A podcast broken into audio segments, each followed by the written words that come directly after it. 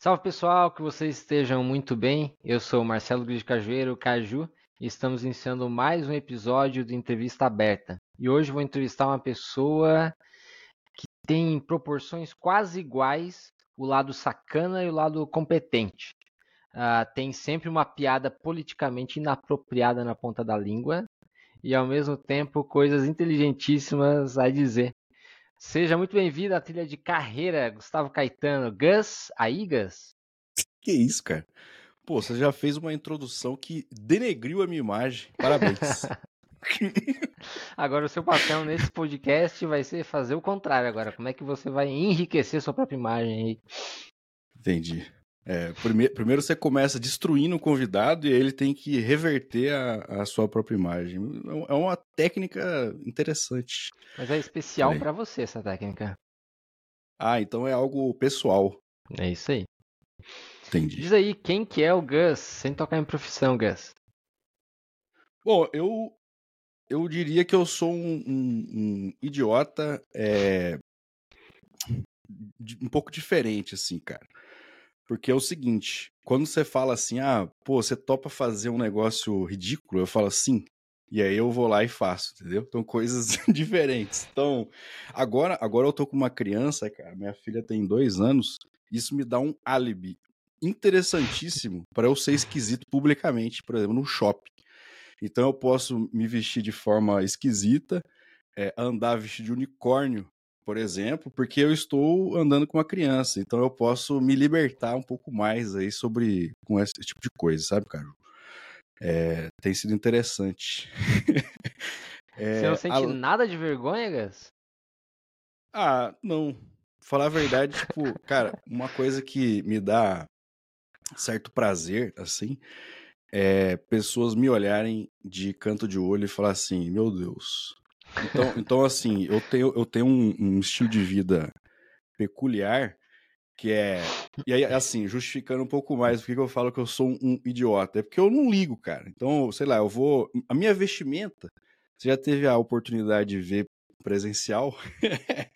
é uma bermuda e uma camisa de basquete. Inclusive, eu estou desse jeito aqui agora. E um crocs no meu pé. Então, eu vou em qualquer lugar desse jeito. E então, sem ligar aí para estereótipos diferentes. Então, eu sou esse tipo de pessoa, gosto bastante de basquete, cara. Então, assistir NBA é um, uma atividade interessante nas noites, principalmente em noites, noites é, frias. Especificamente, eu tenho um pouco mais de, de alegria. E, e tecnologia, cara. Olha aí, o famoso mexer com o computador. Eu gosto de mexer com o computador. Eu mexo com o computador já há bastante tempo e, e pretendo continuar mexendo com o computador e com educação. Então, aí eu uno as duas coisas, cara, na minha vida. A esquisitice, ela me ajuda a. O pessoal chama isso é, politicamente correto, né? De didática. Eu chamaria de esquisitice. O pessoal acaba gostando um pouco do jeito que eu, que eu transmito o conhecimento para uma terceira pessoa e sobre tecnologia. Entendeu? Entendi. Uma pessoa baita peculiar aí, para não dizer excêntrica. é, mais ou menos. Bom, pessoal, para quem tá ouvindo a gente, a gente tem intimidade, então a gente pode sacanear o tempo todo, então tá, tá, tá tranquilo aqui. Tá tem, tem, que explicar, né? Falar assim, nossa, essa troca de, de, de, de amores. Amores, assim, de forma gratuita. É. Mas, e... mas assim, a gente hum. também, também existe o limite, né? Que aqui a gente está publicamente, então existirá, sem nenhuma dúvida, um filtro, né? Que quando não é público, não existe o filtro, aí acaba sendo um pouquinho mais legal, inclusive. É, fica aí a dúvida para a cabeça de quem está nos ouvindo, como seria se não tivesse sendo gravado, né? é. Mas show de bola, Gus. E, e o você falou que une educação, tecnologia e esquisitice. Aí você gera conteúdo hoje com estudo, através é. dos seus canais de comunicação. Sim, eu tenho eu tenho feito e aí eu faço um pouquinho de tudo assim. Então eu tenho conteúdo técnico mesmo ali de vamos dizer tutorial é, para programação, ensinando conceitos de programação. também tem coisas esquisitas, tipo de zoeira mesmo, assim, conteúdo zoeira. É...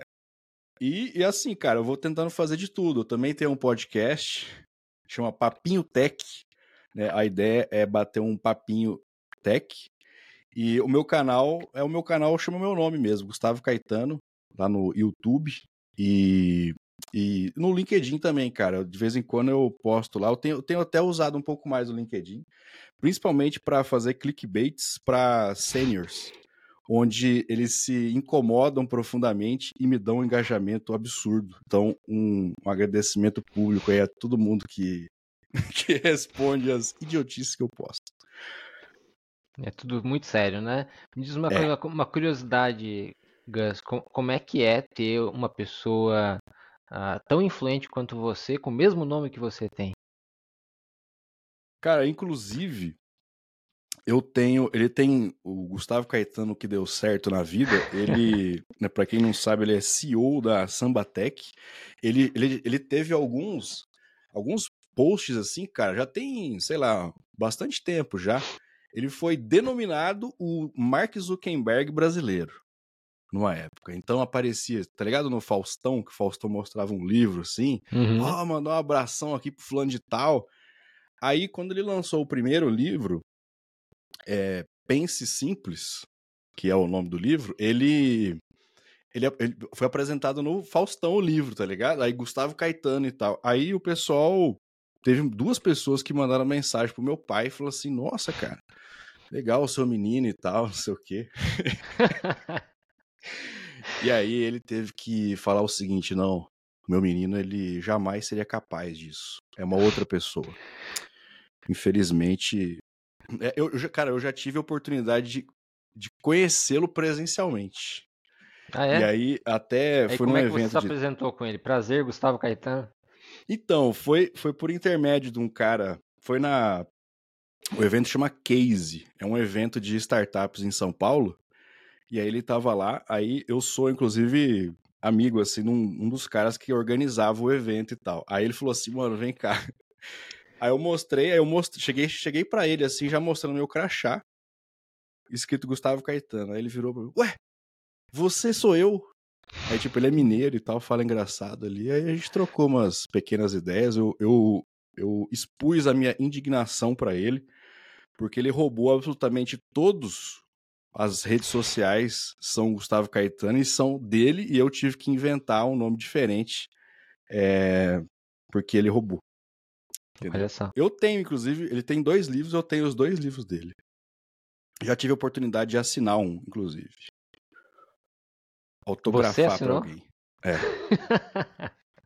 ah, Isso não é mentira, cara. Eu fui num evento, tipo, eu participava, quando eu morava em São Paulo, eu participava bastante de meetup, esses negócios assim. E aí uma, uma mulher chegou e aí começou, nossa, pô, eu li o seu livro, incrível e tal, não sei o quê. E eu, como sou um idiota, como eu já disse, eu dei, hum. dei trela, né? Falei assim, ah, nossa, deu bastante trabalho para escrever e tal. Aí ela trouxe, cara, e, e, eu assinei. Tipo, eu não tô mentindo, né? Porque eu, eu chamo Gustavo Caetano, então não, não seria uma mentira. É, e isso volta àquele ponto que você disse que você é um idiota. Isso. e, e, inclusive em vários sentidos, você tá vendo, né? Ah, é. Outras Esse... pessoas me chamariam de canalha nessa situação, mas depende. E, e esse engraçado, esse podcast eu acho que vai ser o podcast que mais vão me ver eu falando palhaçada, porque eu só faço tipo de palhaçada com quem me dá esse tipo de abertura, que geralmente vai ser. Você finge ser sério, né? Eu finge, é, na maior parte das vezes, né, a gente tem que fingir que é sério. Né? Pô, ainda mais você, você faz ali um esquema de entrevista, a pessoa, ela, ela, ela... Eu tenho uma teoria, Caju, eu não sei se você concorda hum. com isso, você não vai concordar com isso, mas, mas tudo bem. É de que a entrevista é uma arte de você mentir para um recrutador. Então você vai para lá, você vai, o seu objetivo é enganar o, a pessoa que está te recrutando, entendeu? Ai, ai. O... Meio controverso. o pior é. que eu vou, eu vou entrevistar uma, uma outra pessoa em breve, que eu vou ter que apresentar vocês dois, porque ele trabalha com dados. E, e, e ele acredita muito nisso que você falou. E, e ele está trabalhando num bot de inteligência artificial agora para responder tudo por ele uh, nos processos seletivos. Uh, mas assim, é, não, não, não entrarei no mérito de ética em relação Melhor às entrevistas. Não. Eu, quando entrevisto, eu espero que a pessoa seja sincera comigo, né? É. Eu acho que eu tive uma boa taxa de sucesso. Caju, mas o problema é o seguinte: o, um, eu, eu, inclusive, fiz uma postagem sobre isso no LinkedIn, né? Porque aquele, aquele espírito de debate, né? Tipo, vamos discutir uma coisa inútil aqui. É, sobre o seguinte: a hora que a entrevista chega no ponto de. O senhor, qual que é a sua pretensão salarial? Cara, assim, aí para mim acaba ali, tipo, a seriedade, tá ligado? Porque, assim, a minha intenção sempre é responder 500 mil reais. Essa é a minha pretensão. Porque, tipo, quanto você quer ganhar, tá ligado? Eu quero ganhar muito dinheiro, só que daí você não pode dizer a verdade. Então você mente. Tá vendo? É. Mas o. não, não vou nem tentar ir contra os teus argumentos. Eles são muito sólidos, né? São muito sólidos, muito bem estruturados e, e baseados na sua verdade, né? Então, quem sou eu para ir contra a sua própria verdade? Mas no final das contas, qual é a tua profissão, Gans? Cara, eu, eu me autodenomino professor. Eu gosto de trabalhar com educação diretamente com, com dar aula mesmo ali em si. É, independente de atuar com outra coisa, não ser diretamente da aula, mas quem trabalha com educação, para mim, tem que dar aula. Senão, é tipo, sei lá, para mim é, é como se fosse um, um, alguém que trabalha com construção civil que não, não, não, sabe construir uma parede. Sei lá, grosso modo seria tipo isso. Você tem que ter pelo menos uma boa experiência. Eu gosto muito disso, de ser professor. E, e um profissional de tecnologia. Não necessariamente só de dev, né, desenvolvimento, mas, por exemplo, eu já trabalhei com infraestrutura, já trabalhei como liderança mais de uma vez, assim, de times de tecnologia, já trabalhei com é, com auditoria tipo de ISO, ISO 20 mil, por exemplo, é, governança de TI, sei lá, coisas que envolvam tecnologia e, e dar aula sobre tecnologia. Além de ser um influenciador extremamente competente. Eu só não tenho não, seguidores. Não, não, significa que é uma boa influência. é, a, a influência ela pode ser pro mal também. É. Mas como é que você chegou com a. Como é que você chegou até a tecnologia? Cara, é uma história interessante, assim, que, sei lá, para quem viveu aí, que nasceu um pouquinho antes dos anos 90, o começo dos anos 90, é meio parecido, assim, a história. Tipo, eu era um, molecote quando o papai adquiriu o primeiro computador, né? E aí o computador era aquele trambolhão, né, mano? Aquele puta daquele monitorzão e tal, branco, né? É, pra colocar computador, né? Onde você colocava o teclado, assim, era um bagulho mais rebaixado. Então tinha, tinha um negócio específico ali. Aí tinha cadeira giratória, que para mim era incrível. E, e aí, tipo, como eu era muito pequeno, eu só via ele mexer, então era um negócio meio meio sagrado ali dentro de casa, saca? Mas aí eu comecei a colocar isso na minha cabeça. Eu quero mexer com isso aí. Esse negócio esquisito. Aí começa com joguinho e tal. Depois na adolescência com MSN, né, paqueras ah, as, nas madrugadas, né? Pagando um pulso de internet de escada e coisas do tipo. Aí eu me apaixonei, cara, por tecnologia ali. Sempre fui fuçador de querer saber como é que as paradas funcionam e tal. Aí tive a oportunidade de fazer faculdade e tal, aí escolhi para a área de, de informática. E aí, e aí fui. Aí continuei. Aí já desde o primeiro ano da faculdade já comecei a fazer estágio e tal, aí não parei mais. Fui trabalhar com essa área aí. Foi desse, desse início de vida de, de ter, tipo, o computador ser um, um elemento onde você, tipo assim, você usou, cara. Aí você tem que. Ó, desligou? Tem que dar uma limpada, colocar a capinha e tal. É outra, é outra geração, né? É, qualquer coisa que você fizesse estragar. Então era um negócio diferente ali, entendeu? Ele era uma entidade dentro de casa, né? É, ele era até mais importante do que a televisão, porque a televisão até então era o ápice do importante, né? A família se reunia ali para assistir um bagulho e tal. Aí o computador superou isso, né? Aí me deu interesse. E agora, você que é professor, agora um desafio de didática. Explique para a nova geração o que é um pulso de internet. Como é que é um pulso? Nem eu sei falar o que você falou e nem lembro mais como é que funcionava isso. É um pulso telefônico, cara. É... Bom, o negócio era o seguinte: era a internet era ligada a, ao telefone, a, tele... só que assim. É que é muito difícil de fazer uma comparação com hoje, porque a gente não tem esse tipo de coisa hoje. Porque até então, início dos anos 90 e tal, você comprar um, um telefone, você precisava fazer um financiamento no banco. Então, tipo assim, era um bem material, literalmente, você falar assim, eu tenho uma linha telefônica, cara. Tipo, o cara era especial na rua, tá ligado? Era muito caro. Então era um bagulho diferente, assim. E aí a internet utilizava a ligação telefônica. Então você ligava o, o telefone no computador e aí, para você pagar a internet, era via pulso telefônico. É tipo assim, cada um minuto vale, sei lá, um exemplo, né? Três reais. Então, aí depois você tinha que ficar. É...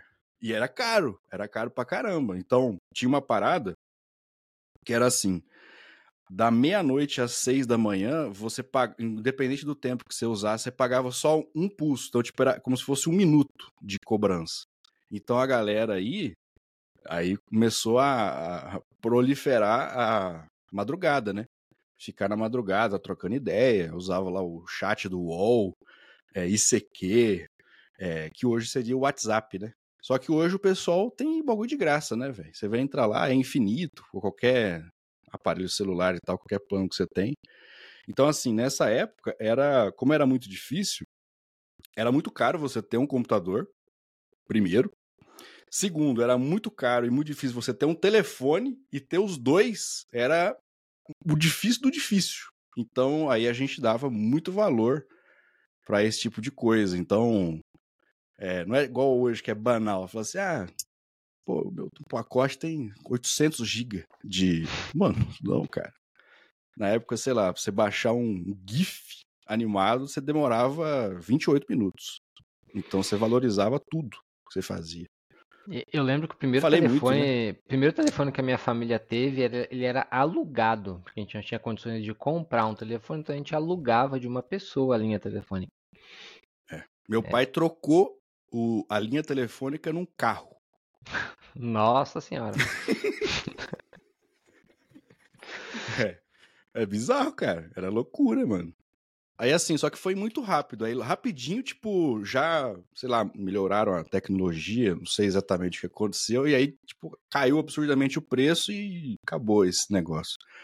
Mas uma época era caríssimo. A galera fazia investimento, tipo, igual o pessoal faz hoje, sei lá, de comprar imóvel, fundo de, de fundo imobiliário, sei lá, em renda fixa e tal, comprava linha telefônica, cara. É, como as coisas mudam, né? Ainda bem, né? É, a gente vai, tá ficando velho, Caju, tá vendo? É, você é um pouco mais, acho, né? Não. Não. Sou bem mais novo. o... E, e aí, em que momento a tua esquisitice se conectou com a tecnologia para você começar a dar aulas de forma bem didática? Cara, inclusive, é, foi o jeito de eu, de eu, ser mais esquisito, foi uma, uma estratégia de conseguir falar em público. Porque até então, é, eu era um, um pequenino jovem absolutamente introvertido. Né? Nunca fui assim de, de falar, de nem nada assim. É, e aí a vida nos leva para caminhos inimagináveis, né? E aí um, um, dos caminhos foi a oportunidade de estudar, um pouco mais e me preparar e tal, e aí ter a oportunidade de dar aula, cara. Aí, tipo assim, você entra numa sala de aula física, né? No caso, eu dei uma aula num, pra, pra galera num local físico, né? Aula presencial. Você entra e tem, tipo, 50 pessoas olhando na sua direção e é isso, cara. Então, assim, o desespero bate na hora e você fica maluco. É, e aí uma das coisas que eu fiquei pensando assim que eu ia fazer é, mano, eu tive também a oportunidade de começar muito jovem, assim, sei lá, tinha 20, 24, 24 anos, sei lá, eu já tava dando aula em faculdade, entendeu? Então, tipo, você entra lá, você, velho, você tem a idade dos caras que estão ali. Então, você tem que ter alguma coisa diferente para para eles não cagarem na sua cabeça, né? De, de, forma direta seria isso. Ou te ignorarem e falar assim, mano, cala a boca, velho, não sabe nada e tal. É, e aí eu fui para dois lados. O primeiro era, velho, eu tenho que ser muito bom nesse bagulho para conquistar a galera em competência técnica. E em segundo lugar é, eu quero ser um professor como eu gostaria de ter tido, que eu não tive, vamos dizer assim. E aí o que me pega muito é, é idiotice, cara. Então, eu ah, vou mais por esse lado. Então acaba que eu vamos dizer assim, criei uma técnica, muita gente usa isso, que é desenvolver uma espécie de personagem. Então você cria ali um personagem que, no fim das contas, é você mesmo, só que de uma forma um pouco mais exagerada. E aí, de tal forma que, sei lá, eu tenho um pouco de humor ali dentro das coisas que eu falo, de ironia, eu gosto bastante de, tipo, de não rir quando eu tô falando, tipo, eu tô falando sério. E, mas eu falo uma coisa idiota no meio, e saber que teve gente, assim, que quem riu é porque realmente tá prestando atenção no que eu tô falando. É, esse é o, é o, meu tipo de humor e acaba funcionando e tal, com o público de tecnologia ali e tal. E aí eu, eu, eu fui aprimorando a arte de ser idiota nesse sentido. É, também acaba sendo uma forma de me conectar mais com o público.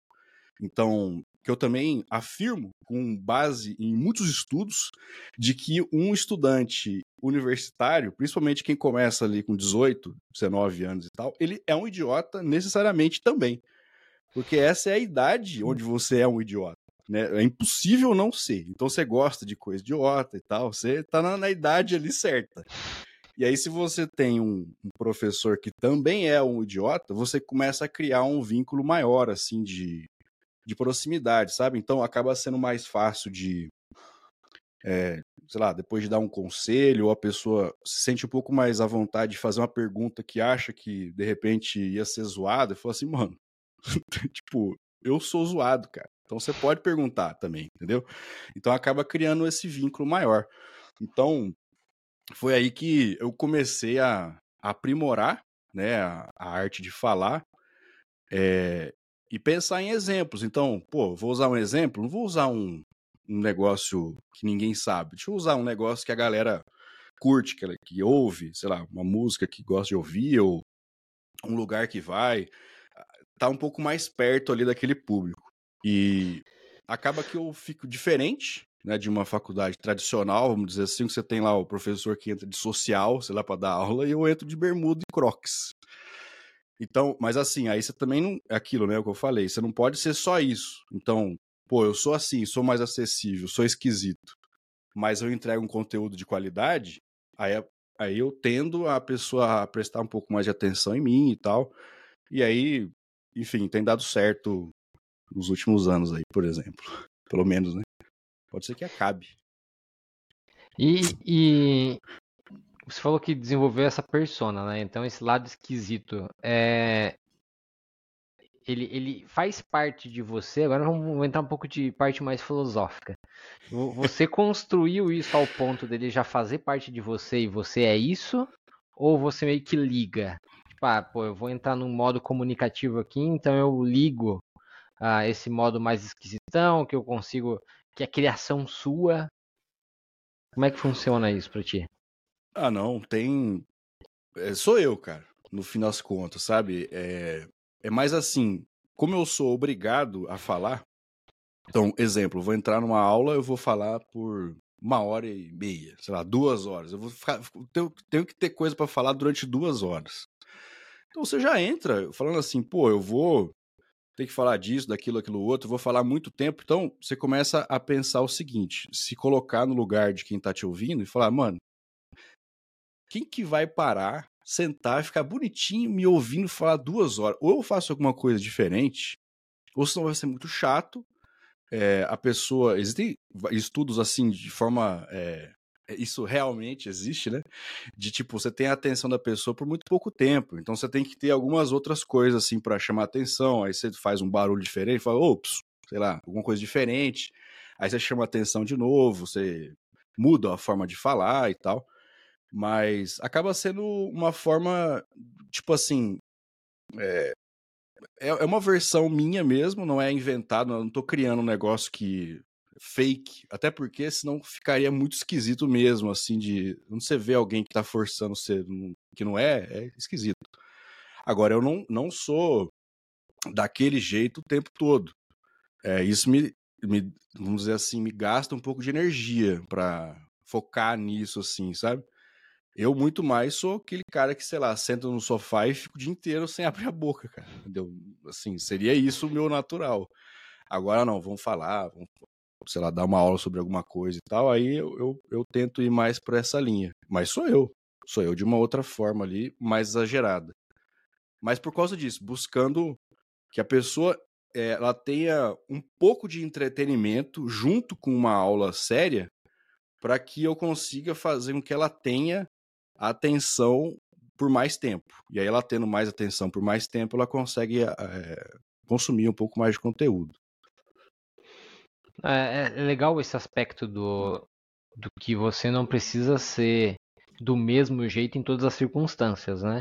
Inclusive, isso é extremamente importante para o mercado de trabalho hoje em dia, né? Se você está numa reunião com uma pessoa que o papo é sério, você vai falar num tom mais sério. Você está falando com, com a galera do seu time, numa daily, pô, cabe ali uma zoeira até para elevar a energia, né? Ah, se, a, se a pessoa seguir o mesmo tom em todos os lugares, ela acaba que dispersa energia de alguma forma ali, dispersa a atenção. É. É, ó, um exemplo. Mesmo dando aula, dar aula para graduação é uma coisa. Que é ali uma pessoa um pouco mais jovem e tal. Então, esse estilo, ele dá um pouco mais certo.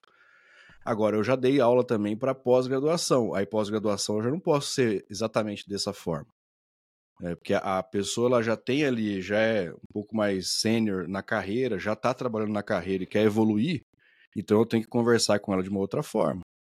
Então eu também consigo colocar algumas pílulas assim de, de graça e tal, porque continua tendo o mesmo objetivo, mas, mas a linguagem ela, ela tem que se adaptar, sem nenhuma, nenhuma dúvida. E comunicação é sobre isso, né? Sobre quem é que tá ouvindo, né? Sobre é. a, a, mensagem tem que chegar naquela pessoa, né? É. é sei lá, cara, eu vou, vou pra uma reunião presencial de alguma coisa específica de uma empresa, eu não vou do, jeito que eu tô vestido agora, entendeu? Então você tem que também ter noção de é, pô, tudo, tudo é uma questão de comunicação, a forma como você se veste, a forma como você se comunica verbalmente, né, que você está falando, gestual, é, tudo isso é comunicação, e aí você tem que adaptar de acordo com o público. É uma arte, cara. Educação e... é uma arte e falar é uma arte também. Em algum momento você tomou decisões ah, nesse sentido de escolha da persona uh, não da melhor forma e, e, ter usado o lado esquisito ou o lado uh, mais brincalhão no momento incerto, isso te gerou consequências não muito boas? Drásticas? É, não. Drásticas não, cara, mas você perguntando, eu lembrei de uma situação. É, eu fiz uma. Eu, eu fiz assim, durante eu fiz mestrado em, em, computação e durante o mestrado eu fiz uma pesquisa com. envolvia, envolvia criança de, de 3, 4 anos de idade.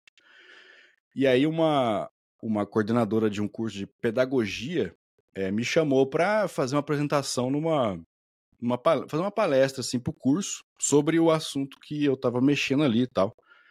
Falei, ah, beleza. e aí, tipo, eu falei assim, vou fazer um negócio diferente, cara. Então, tinha ali, sei lá, era, um, era uma, um auditório, sei lá, de umas 300 pessoas, assim, tinha bastante gente assistindo. E, e aí a minha gracinha foi o seguinte, é porque, porque durante o, a pesquisa envolvia, envolvia o joguinho do Mario, só que de uma forma é, física. Então não era no videogame, era então tipo, tinha os bonequinhos ali e tal. E, e eu me vestia de Mario literalmente para poder engajar a criança. De novo, né? A comunicação para uma criança de três anos você tem que chamar a atenção de alguma forma. Então, então uma delas era eu, eu vestia fisicamente de Mario. Depois eu quero essa foto para colocar no, no thumbnail do, do episódio. Não, vou mandar. Então, aí o que que eu fiz? Eu subi, eu tava de social ali, beleza, aí comecei a falar e tal. E aí no meio, cara, eu ranquei a minha roupa. Então, tipo, só que assim, sem. É, eu, eu fiquei com a roupa do Mario vestido por baixo da minha roupa e a roupa por cima. Então eu tava falando ali e tal, e aí do nada eu tirei a cinta e ranquei a minha calça. Então, tipo. É, e aí eu, eu, vestido de Mario, eu tirei minha roupa lá. E aí eu senti nitidamente que pouquíssimas pessoas entenderam a, a minha ideia. Mas eu, não que eu, eu tenha ficado constrangido. Você não ficou pelado, né? Não, não, de forma ah, tá. alguma. Mas assim, eu dei a entender que eu ia fazer isso, entendeu? Ah, Porque imagina tá. só, você tá assim do nada e fala, deixa eu, deixa eu só mostrar uma coisa aqui. Aí eu paro, aí eu ponho a mão na calça assim, tipo, e desço ela de uma vez, assim, entendeu? Isso é o seu processo de transformação em Mario. é. Entendi. É, por exemplo, assim, ah, eu, eu virar para todo mundo e falar, ah, não, eu me vestia de Mario e era isso, eu achei pouco. Falei assim, eu vou fazer Entendi. essa demonstração. E aí eu senti que ficou um pouco uma situação esquisita ali. É. Entendi. Mas foi legal. Por exemplo, eu tenho essa história para te contar. Ainda bem que você não é. recebeu nenhum processo dos pais da criança, mas. Não, é, realmente. O... E, e, assim, só. É, o, é, inacreditavelmente, nunca mais eu fui convidado. Gerou uma consequência ali. É. E em que momento a geração de conteúdo chegou nisso tudo? Nossa, cara, é. Eu, eu comecei a fazer vídeo pro YouTube, eu acho que foi em 2017, 16, sei lá. Foi na época que eu comecei a dar aula. É, eu já tava, já tava dando aula já há um certo tempo. E aí eu tive a ideia de falar assim, pô, deixa eu, deixa eu fazer alguns conteúdos em vídeo para a pessoa assistir quantas ela quisesse depois. A ideia era essa, não subir ali numa plataforma virtual de aprendizagem, o AVA da vida lá. A ideia era essa, né? E aí só que eu falei assim, pô, se eu vou fazer um vídeo, velho, e eu vou colocar um vídeo em uma plataforma, deixa eu subir no YouTube, deixa lá eu mando só o link para os alunos ali e tal. E aí foi quando eu comecei a fazer conteúdo. Então, assim, é, eram conteúdos específicos de graduação, de computação. E aí começou a dar view, porque assim, eu, eu descobri, né, fazendo isso, de que, pô, todo mundo que faz curso de computação tem alguns conteúdos que são iguais em qualquer curso que você faz, em qualquer faculdade. E aí, por exemplo, estrutura de dados, lógica de programação, engenharia de software e tal, banco de dados. Então o pessoal procura conteúdo na internet. E aí, de vez em quando, caía no meu vídeo. Então começou a dar view e aí começou a, a me dar um pouco mais de vontade de fazer mais. Então, mas inicialmente foi para os meus próprios alunos de uma, de uma aula presencial assistirem um conteúdo de forma é, online, mesmo sendo não sendo online ali o curso. E aí fui fazendo. O que, o que mais estourou depois, cara, assim, depois eu tive oportunidade de ser coordenador de curso de graduação também.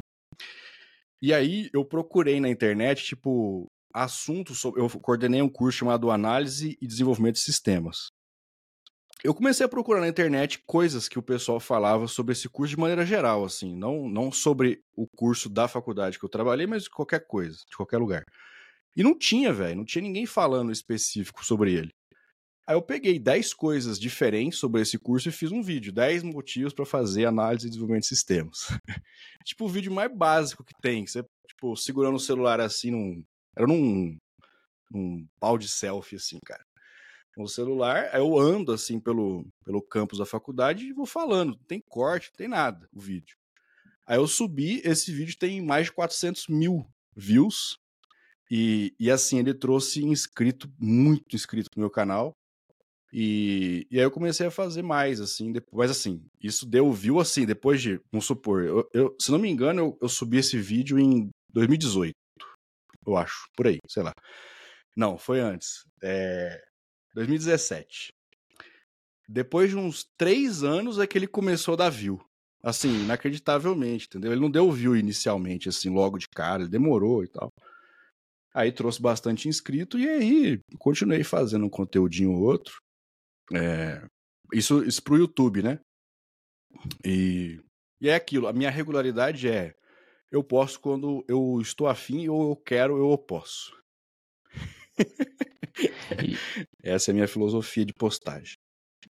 Então, o, o, a gente pode dizer que algum desenvolvedor que mudou o algoritmo do YouTube foi responsável Nossa. É. por aumentar seus views. Olha só que loucura. pois é, cara.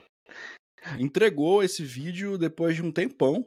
Que doido. E trouxe muito inscrito. Então, por exemplo, até hoje, até hoje, depois de sei lá quantos anos já que tem que eu pus esse vídeo, até hoje ele é o vídeo mais visto mensalmente. O que, o que me deixa um pouco triste também, né? Porque, tipo assim, eu faço mais outros, cara, e, e não adianta. Bem mais elaborados. não adianta, é esse raio desse vídeo que dá view até hoje. Doideira. É, e se fizer um remake dele, não vai adiantar também.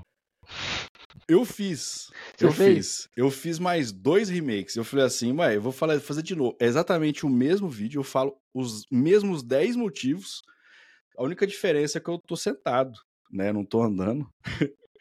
é, é, é, esse é o segundo vídeo que mais tem view no meu canal. e, e, eu fiz de novo. Eu falei assim: ah, mano, esse bagulho tá dando view, vai me dar dinheiro, então por que não? Aí eu fiz de novo. Então tem três vídeos iguais, feitos em anos diferentes, mas eu falo exatamente as mesmas coisas. Um ótimo exemplo. É. Vou, vou, ficar fazendo esse. Toda semana eu, eu lanço esse mesmo vídeo, talvez eu fique rico. Vamos ver. É isso aí. E como é que uh, você concilia hoje essa produção de conteúdo com trabalho, com família? Então, esse que é o problema, né, cara? Porque você fazer conteúdo e fazer bastante, com qualidade e tal, demora bastante tempo. Você tem que colocar energia ali. Então, né, para quem não faz a menor ideia de como é que funciona, você tem que ter a ideia. Esse ter a ideia já demora um tempo é, incalculável de quando você vai ter a ideia de fazer algum conteúdo. Depois você tem que gravar, você tem que editar, você tem que pensar no, na thumbnail que você vai criar lá, porque ah, tem que ser um negócio chamativo que alguém vai clicar, o título, vai ter que colocar no seu quê. Então é muita coisa que você tem que pensar para dar certo. É, eu costumo hoje, cara, fazer essa, essa construção, vamos dizer assim, de domingo. Então, é um dia que eu consigo ter, tipo, é um dia de folga que eu tenho e, e é onde eu consigo criar alguma coisa. Então, é, eu pego lá alguns conteúdos, eu faço, então eu gravo, sei lá, uns três, quatro vídeos de uma vez, num domingo, e aí eu vou colocando assim durante a semana, às vezes eu demoro mais de uma semana e tal para fazer. Mas é complexo. Agora com podcast também, então você depender de uma outra pessoa participar também é um, um, outro nível de complexidade, porque se eu virar e falar assim, ah, eu quero gravar três horas da manhã um conteúdo meu, eu, eu faço isso. Agora com uma outra pessoa não tem como, né? Então você depende de. Aí você tá passando por isso aí também, né, cara? Tipo, mandar o convite, aí a pessoa não pode, aí às vezes chega no dia, ela desmarca por qualquer razão. É, é, é bem, bem complicado. E assim, você tem que ter muita resiliência para não desistir. Porque muita gente desiste quando, tipo, ah, vou colocar um vídeo aí dá dois views, sendo que um view é seu e o outro é seu também, que você abriu em outro browser, uma outra conta. Então, e fica, fica assim durante muito tempo. Tem que ter resiliência de fazendo e tal, até começar a criar uma comunidadezinha que gosta de você, que comenta e tal. Depois começar a ter hater, essa também é uma outra fase que que eu já passo já tem um, um, certo tempo, que você sempre tem. Você começa a ter pessoas que veem o seu conteúdo, você vai ter gente que vai curtir, vai ter gente que não vai curtir. Quem não vai curtir vai comentar. E, e quem curtiu provavelmente não comenta. Né? Normalmente você tem mais pessoas comentando que, que não gostaram do seu conteúdo ali. Aí, pô, você lidar e falou assim, nossa, mano, que vontade de responder esse maluco e tal. É, aí aprender a, tipo, às vezes ignorar, ou simplesmente falar assim, ah, mano, vou perder tempo com você, deixa eu bloquear e que se dane. É, é a vida. Não pode parar, entendeu? Tem que ser resiliente. E é um portfólio, cara. É um portfólio. Então, assim, eu já consegui emprego por causa do meu canal do YouTube. Cheguei e falar assim, ó, eu mando o link e falo assim, ah, pô, você precisa dar uma aula teste, vamos dizer assim, velho, tá aqui, tem trezentos e tantos vídeos, só você assistir o que você quiser e é isso. Entendeu? Então, você desenvolve várias habilidades diferentes também. Então, a habilidade de falar para uma câmera é diferente de você falar para uma pessoa fisicamente ali. Você, num podcast, por exemplo, é você falar o tempo inteiro, para poder ter um pouco menos de corte. Então, não, não ter o silêncio, ter coisa para falar, ter a dicção e ter o conteúdo para falar mesmo ali. Então, você começa a desenvolver habilidades legais que o mercado valoriza, independente de você trabalhar com educação ou não. Comunicação é essencial em qualquer lugar. E assim, você desenvolve bastante. Então, nem que ninguém assista, pelo menos você já estava fazendo um negócio que te força a se desenvolver com alguma habilidade, né? Que é, por exemplo, habilidade de comunicação. Aí, como desenvolve? Eu tô, esse é o episódio número 11. Eu lembro que há 11 episódios atrás, quando eu fiz o primeiro episódio, eu, eu meditei antes do episódio, eu tava nervoso, a mão tremia, assim, e respirei fundo. Tive todo um processo de me preparar ali antes. Então, já agora no décimo primeiro já é bem mais natural, a comunicação flui melhor, é, dependo menos do roteiro. Então, isso tudo são coisas que vai ajudar no mercado de trabalho depois, seja isso tudo eu tô falando como incentivo de outras pessoas, né? Produza conteúdo de alguma forma, né? Porque com certeza vai trabalhar as habilidades como você trouxe ali. Sim. É, para quem é dev, por exemplo, é legal de nem que seja assim, pô, eu fiz um projetinho, nem que seja a famosa Pokédex da vida lá. Você fez a sua Pokédex, cara, faz um vídeo tipo explicando o código que você fez, mostrando na tela e tal. É, é, meio, que, meio que uma venda do, do, seu produto. Então, pô, eu sei fazer isso aqui, eu sei explicar como é que faz e tal. É, de vez em quando cai na mão de alguém que, que vai valorizar e, de repente, te dá uma oportunidade que você não está esperando. Né? É bem legal. É, e a habilidade de comunicação no mundo de tecnologia já faz a pessoa, sei lá, chutando aqui números, mas faz você estar tá já à frente de 90% das pessoas, 80%. Sim. E hoje ainda as pessoas têm muito a se desenvolver a nível de comunicação. É, o pessoal tem usado hoje bastante inteligência artificial, né, para texto. Então, pô, eu vou trabalhar ali com, sei lá, Slack, vou responder alguém um e-mail, não sei. Na parte de texto, você já consegue hoje ter uma baita ajuda. Agora, na hora da fala, na fala, mano, aí, aí você tem que se virar mesmo. Né? É diferente entrando, aproveitando que você tocou nesse tema, você acredita que a inteligência artificial aí, ela vai ajudar ou vai atrapalhar essas pessoas no longo prazo? Ah, cara, assim, a ferramenta, ela, ela é ótima, sem nenhuma dúvida, né? Depende da forma como você vai usar ela, né? Então, assim, se você vai usar ela só para te substituir, então, exemplo, vocês já até, até viram a zoeira, mas alguém colocou assim: ah, escreve para mim uma mensagem de Natal é, curta. Tipo, você vai pedir isso pro chat GPT, cara, criar para você, entendeu? Aí você, o cara vai lá, só copia e cola, e aí pronto. É, é legal que você tenha, assim, se você precisar escrever e depois, pô, arruma aí acentuação e tal, ser, ser uma, uma ferramenta para te auxiliar é diferente de alguma ferramenta para te substituir. Então, deixa eu dar uma melhoradinha aqui, eu aprender com isso e tal, eu acho que isso é legal. Agora, comunicação é muito treinamento, cara. Assim, ah, como é que eu melhoro minha comunicação oral? É falando, velho. Não tem o um que fazer. Por mais que você melhore o texto, você falar é diferente. Você envolve questão até física, né? Do, do seu corpo ali, o, o jeito que você vai falar e tal. A velocidade é diferente. Então tem que treinar. Então eu acho assim, o público que eu trabalho um pouco mais, que é o público de desenvolvimento, você escreve o tempo todo, você está escrevendo código. Então é importante você ter essa habilidade de escrita, porque você está contando uma história, que alguém vai ler aquele seu código e vai ter que entender. Então aí é onde entra a qualidade da escrita, do seu código ali, ó. É, ele ser clean, né, o famoso clean code, tá limpo para poder a pessoa ler de uma forma mais, mais fácil e tal. Então, eu acho que tem, tem muito disso, de você usar como uma ferramenta que vai te auxiliar e não te substituir. Porque aquele negócio de, ah, IA vai substituir dev e tal? Não, cara. Só se você permitir, entendeu? Se você, se você tá fazendo tudo que a IA já faz automático e só copiando e colando, então você está sendo substituído. Agora, não, deixa eu usar ela a meu favor para melhorar habilidades que eu tenho e para eu ser melhor, aí beleza, aí é uma outra forma, né? E hoje a, a produção de conteúdo para ti, ela é diversão ou você vê isso como um investimento profissional? Ah, acho que os dois, Caju. Assim, eu, eu faço só o que eu curto fazer. É, eu já fiz conteúdo procurando acesso, procurando view, que eu não curti tanto assim e não foi tão legal fazer. É, hoje eu faço o que eu curto fazer, independente da quantidade de pessoas que vão assistir. Meio para mim, meio que dane-se, sabe?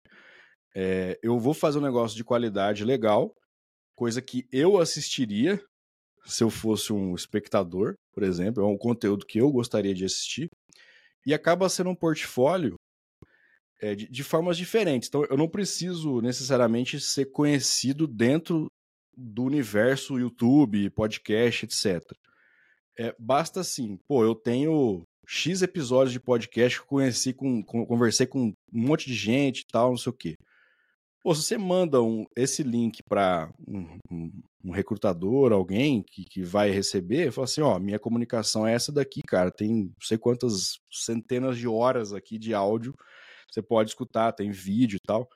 Então, você, você ganha um pouco mais de credibilidade, você meio que prova que você tem aquela habilidade sem enganar o entrevistador, entendeu? que você pode. Eu vejo acontecer isso assim. Você consegue, numa entrevista de 30 minutos, treinar muito para ter aquelas respostas rápidas de perguntas que sempre vêm. E você já saber o que você meio que decorado. Mas é diferente você falar assim: ó, oh, mano, tem aqui não sei quantos conteúdos onde eu falo e você vai descobrir que eu realmente falo dessa forma. Então, é, a minha didática é desse jeito, eu codo é dessa forma e tal. É um, é um portfólio, é um portfólio. Assim como a gente tem o GitHub da vida, né? Quem trabalha com desenvolvimento, você coloca código ali, você tem um lugar que você coloca soft skills, vamos dizer assim, onde você mostra soft skills é, de forma explícita, é um portfólio também, entendeu? Então, aí, aí independe, independe da quantidade de views, né? Portfólio. Sim. Eu uso dessa forma. É, e, e, quando a gente se diverte fazendo, melhor ainda, né? que vai usar o lado funcional daquilo, né? Porque tem um lado funcional que, pô, se um recrutador chegar até você através daquilo, ou aquilo virar uma prova social, né, das suas qualidades. É, é. é, é um efeito colateral de algo que você fez se divertindo. É, exatamente. Exatamente. Então, então assim, eu, sei, eu já vi assim várias pessoas que começam a fazer e, dizer, e desistem. Então, você tem, você tem várias formas, né? Então, Exemplo. É, eu, eu, cara, quando eu comecei a fazer, eu tinha muita vergonha de aparecer no vídeo. Então, os primeiros vídeos que eu fiz foi só a minha voz. Então, tinha ali a, a, a tela do computador sendo gravada, e aí tinha o áudio por cima. Então, eu me sentia um pouco mais confortável fazer dessa forma. Depois, a hora que começa a aparecer no vídeo, então, tipo, você tem que olhar para a câmera, é diferente, assim, olhar para a câmera e falar olhando para a câmera é, sem, sem ficar envergonhado, porque depois você vai editar, aí você, você fica muito crítico com aquilo. Você fala assim, nossa, ficou esquisito, aí você apaga, nem coloca e tal. Então, você, acho que é um processo de construção e de evolução, sabe? Então, mesmo que, vai, ninguém assista, cara, você vai ganhar muito criando alguns conteúdos. Pode ser que você crie alguns e pare, né? Você não precisa fazer mil vídeos, sei lá. É, mas fazer alguns, com certeza, você, você evolui. E assim, o, o, negócio é aquilo. Você gravou, ficou ruim, cara, é só você apagar, entendeu? E ninguém vai ver. E, e você treinou por um tempo, sabe? Me ajuda, me ajuda até hoje, me ajudou muito a melhorar a minha comunicação. E, e, sei lá, por exemplo, eu venho numa, numa entrevista, igual, tô conversando com você aqui, tá gravando e tal, eu já não tenho mais tanta. Eu falar que eu tenho zero é, vergonha, é, eu acho que é, é muito, entendeu? Mas assim, eu já consigo lidar muito tranquilo, mas por conta disso, de ter feito, sei lá, velho. É, centenas de, de vezes esse tipo de coisa, entendeu? É. Isso aí, o, a prática leva não à perfeição, que a gente nunca foi perfeito, né? Mas a prática tira aquele o que nos trava. É. E entrando, a gente tá. É, é, essa é uma trilha de carreira, né? E você contou um pouco sobre a tua trajetória, contou sobre o lado da docência, do lado da sua esquisitice, o quanto a sua esquisitice lhe ajudou nesse processo inteiro, atuando com tecnologia, com produção de conteúdo, como isso também lhe ajudou. Eu vou entrar em umas perguntas agora, aproveitando que a gente está com uma pessoa bem sucedida aqui, e a gente vai fazer Nossa. umas perguntas uh, ah, para ver como é que o Gus se sairia no processo seletivo. Vou fazer algumas perguntas oh. comuns de processo seletivo, Gus. Vamos ver como é que você sai. Sem Vamos avaliação, ver. né? Aqui é de boa. você não vai me eliminar. Não vou te eliminar. Você, não... você podia ter esse gosto, né, cara? E falar assim, você está reprovado. No final, você me falar. Assim. É só uma pessoa muito boazinha, Gus. Eu não sou você. O... Me diz aí, ah, o que, que você valoriza em companhias? Cara, eu gosto bastante de, de me relacionar com, com outros esquisitos também. É, eu, eu falo assim, em que sentido? Tipo, velho, galera que meio que não tá nem aí, assim, sabe? De. Não tem, não tem muito. Cara, eu vou ser eu e não importa o julgamento alheio. Sabe? Então eu acabo me relacionando com esquisitos assim também. É, eu, eu prezo bastante por, por confiança, assim, pessoas que eu confio, de tipo, mano, eu não preciso te falar assim, pô, não conta para ninguém isso aí, tá ligado? Eu sei que você não vai contar, pô, porque, tipo, não faz sentido. Uma conversa que a gente teve, sair daqui. É... E galera que gosta de, de tecnologia, né? Porque daí acaba sendo um, um assunto em comum, mais fácil de conversar e, esporte, cara. Sei lá. Então, sei lá, é, é, assuntos afins, né? Você consegue ter ali uma, uma conversa bacana e tal. Mas mais de confiança, assim. Alguém que eu confio um pouco mais e que tem o espírito de esquisitice também, que eu, eu acho legal. Então, para ti, o ambiente de trabalho e as pessoas que estão lá contam muito. Ah, sim, sem dúvida. Nada mais triste, cara, de você estar tá num ambiente ruim, mano onde você, sei lá, você tá num time que você não, não consegue se relacionar com a galera, você, sei lá, tá um clima meio esquisito, assim, de meu Deus, todo mundo é, julga todo mundo, ou sei lá, quando você tá num ambiente legal, você gosta de estar naquele lugar, você vai refletir isso na sua produtividade, porque, sei lá, cara, quando você tá feliz, você produz mais, você produz com, com alegria e tal. E tá num ambiente ruim, do famoso ambiente tóxico, né? É absolutamente horroroso, né? Nossa senhora. E para ti tem o plus, o bônus, né? Que você não precisa trocar seu Crocs por um sapato, né? É. Cara, teve, teve uma vez, acho que foi o ano passado, eu precisei usar um sapato e aí eu usei e, e fiquei com uma dor no pé, velho, violenta, porque meu corpo é como se ele estivesse expelindo aquele utensílio, cara. É, eu uso Crocs também, muito Crocs e chinela, porque eu acho que o nosso pé ele vai expandindo. Ele não cabe mais no sapato. Exato. E o que, que você mais gosta de fazer no seu dia a dia do trabalho? No trabalho especificamente? No trabalho, assim, tanto como professor, ou como programador, como gestor, o que, que te dá tesão? Ah, eu acho que o, o ápice seria numa aula, cara. Estando numa aula. Porque assim, querendo ou não, ele é o, é momento de onde eu sou holofote. Isso é legal, assim, quando você tem, quando você tem a confiança, você está preparado para aquilo e curte fazer, é legal, porque você tem ali um monte de gente te assistindo e você vai falar um monte de coisa, a galera vai escutar e tal. Então, então é, é, um, é um sentimento legal ali. E, e o ato de dar aula, de ensinar alguma coisa para alguém, porque não necessariamente precisa ser num, durante uma aula. Posso estar num one-on-one -on -one com alguém, se eu estiver falando alguma coisa sobre, sei lá, explicando ela para ela alguma coisa e tal, entraria na mesma forma. É, é o ápice, cara.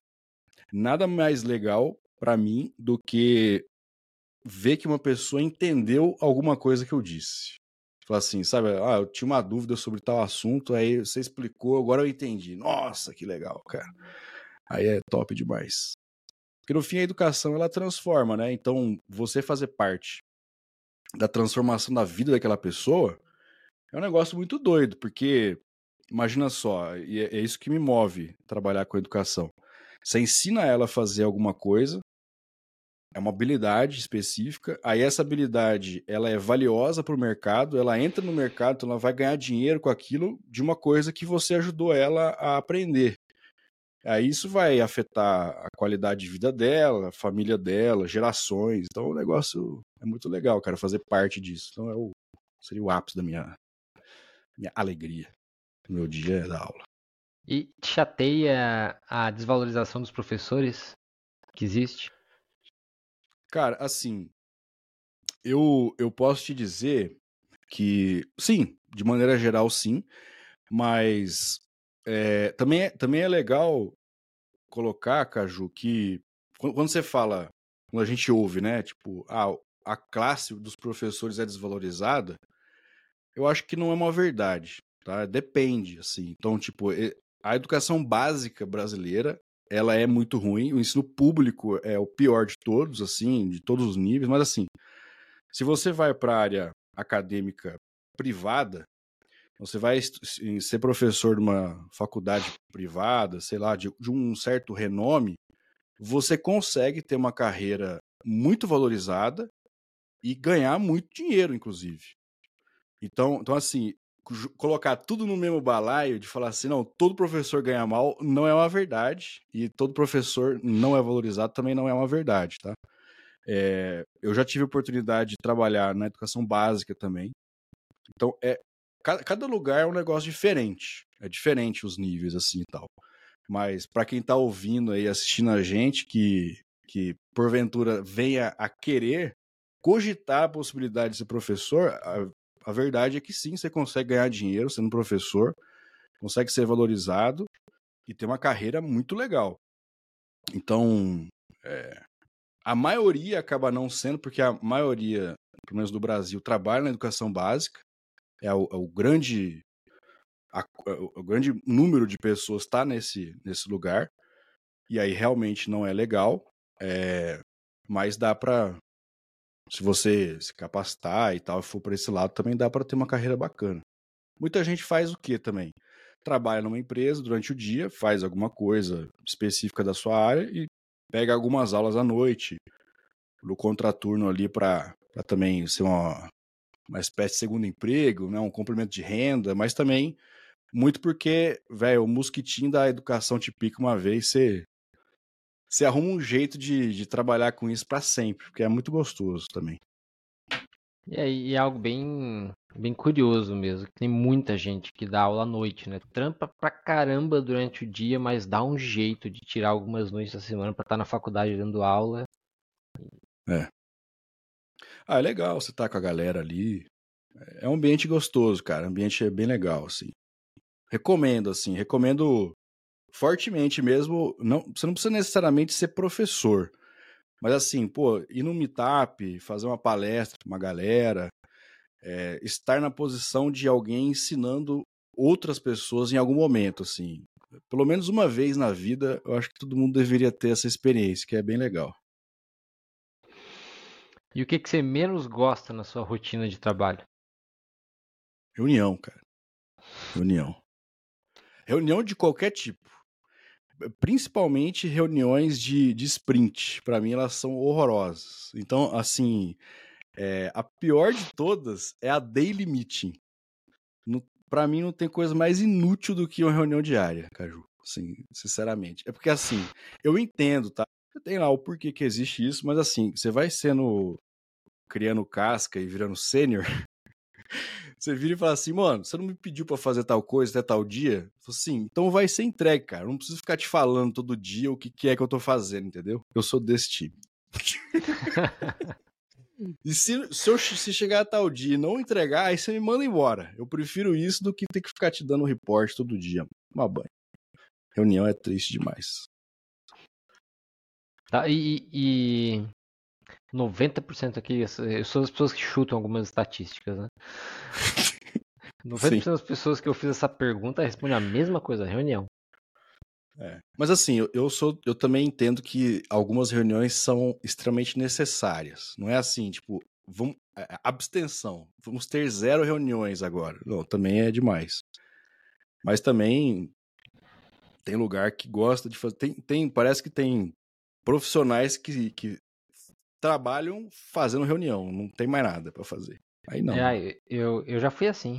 Eu, eu abri a minha agenda da semana, era tomada de reunião. Foi um período assim que, inclusive, Nossa. me levou a um burnout, porque ah, tá o tempo todo se comunicando, falando, absorvendo, levando informação para cima e para baixo, muitas vezes de coisas que não geravam resultado específico.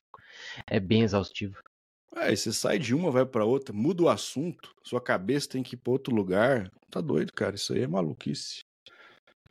O home office ele trouxe isso como mal. Porque é, é muito fácil, fácil né? fazer reunião. É. Você, você clica num link e pronto, velho. Tem infinitas pessoas ali. Você não tem que, ah, vamos ali na salinha, não sei o quê, vamos agendar a sala. Agendar não. a sala, é.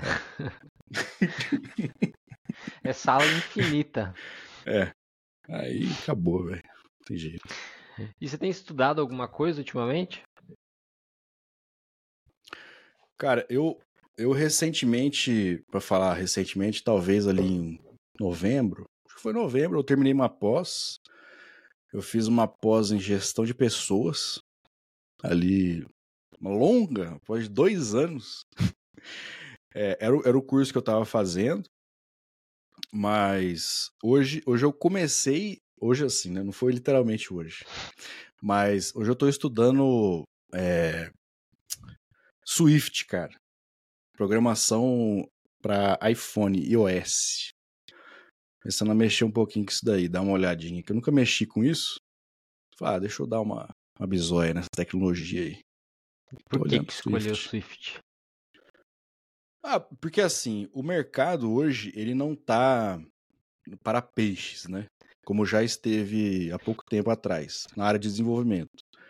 É, por exemplo, hoje JavaScript tem uma quantidade absurda de pessoas que trabalham com essa tecnologia. Então é muito mais difícil você se destacar quando você tem uma multidão de pessoas que têm aquele conhecimento.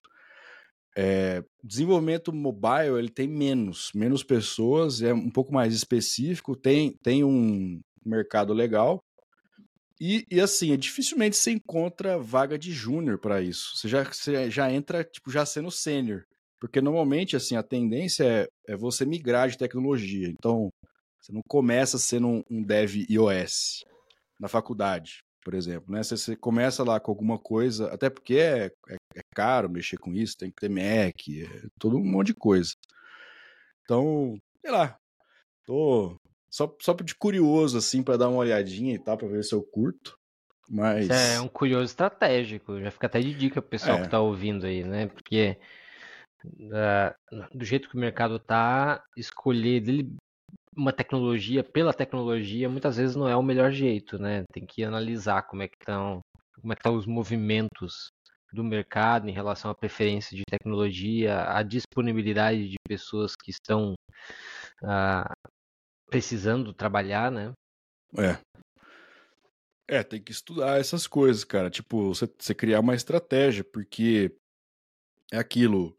Você fazer o que todo mundo tá fazendo é, você vai ser mais um no meio de um monte de gente. Agora, se eu for fazer uma coisa que ninguém está fazendo, de repente eu vou me destacar num negócio mais raro e tal, que, que pode ser um pouco mais fácil conseguir uma, uma vaga e tal. E assim, tecnologia, no fim das contas, nunca é demais você ter uma experiência numa coisa diferente, assim, sempre agrega, né? Então, tem, ó, inclusive, é, para quem tiver até agora escutando, a dica é a seguinte: eu tive essa dica de um, de um Dev iOS Senior e eu comecei a fazer. É um curso de Stanford, é, chama é, C193, tem no YouTube gratuito. A disciplina inteira de Stanford de, de, de iOS. Então é free. 100%. É só você querer entrar lá, digita lá Stanford iOS que você encontra, cara. E é muito bom. Hoje em dia tem muita coisa boa, gratuita para quem quer estudar, né? Tem. Tem demais. Mas não é recomendado para iniciantes, tá? Tipo, ele, ele, já pressupõe que você já tem uma boa bagagem de desenvolvimento de forma geral, de, de lógica, de programação e tal. Não é tipo, não sei nada, eu vou começar lá. Não é o, não é o caso. E Gus, você lembra algum desafio marcante na sua carreira? Ah, sim, cara, tem alguns. Tem alguns. Você quer. Eu te dou a opção de, de duas situações: da área técnica ou da área de educação, cara? Vamos, vamos para a área técnica. A gente falou bastante de educação, vamos, vamos para a área técnica agora. É, eu trabalhei alguns anos numa, numa empresa multinacional assim muito grande e, e lá a gente tinha data centers físicos assim gigantescos. Foi até quando começou a ter é, a, vamos dizer assim, ó, popularizar o termo nuvem. Então, você vender serviço de nuvem, plataforma como serviço, software como serviço e tal. E aí o negócio era o seguinte, cara. Alguns clientes não pagavam serviço de você faz, tipo assim, dentro de infraestrutura, você tem a opção de ter um clone de todo o seu ambiente. Então, você tem lá, vamos supor, se cair um servidor X, tem o backup. Então você tem a redundância do seu ambiente. Só que a redundância do ambiente, ela custa vezes dois, certo? então, então, assim, você chega lá no cliente e fala assim, ô, você quer? É vezes dois, mano. Se der uma, um pau aqui, sei lá, você tem uma, um backup. Aí fala assim, não, precisa não, tá de boa e tal, beleza. É, e aí, um determinado cliente quis. Assim, não, temos quase que dinheiro infinito, então manda bala. Aí, aí foi lá, todo o time fazer lá o, o ambiente redundante de toda a infraestrutura desse cliente. Aí foi feito. E aí, cara, o negócio era o seguinte. É, na negociação lá, foi feito, tipo, não, a gente garante, o negócio vai ser de qualidade e tal, não sei o quê. Aí veio o cara que era o, o pica lá do, da área técnica da empresa, veio lá onde a gente estava e falou assim: ó, vamos testar o ambiente de redundância. Falei, vamos. Como é que você quer testar? Falei assim: nós vamos lá no data center físico eu vou arrancar o fio. Vou tirar, tipo, né? Vou tirar da tomada. E aí vamos ver.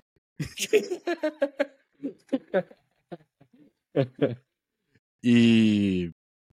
E aí, vamos dizer assim, quando, quando o cara falou isso, tipo, meio que o time deu uma tremida na base, né? é uma coisa, cara, é você fazer isso no ambiente simulado, né? Então você vai lá, você faz, beleza. Outra coisa é e o negócio é em produção, tá? Porque o contrato ele, ele, ele falava que em produção, se caísse o, o serviço, tipo, não ia cair porque ia assumir a redundância. E aí foi feito e, e graças a Deus deu tudo certo, cara. Mas assim, vamos dizer que a gente é, não, não chegou a ser fisicamente o, vamos dizer assim, o, vazamento pela calça de, de algumas coisas, né, do, do corpo humano. Mas foi quase. Esse então, é o verdadeiro maluco, teste brute force aí. Nossa senhora. E tanto que eu nunca vou esquecer disso na minha vida, cara nervoso que deu em todo mundo. Nossa. Mas foi bom, foi bom.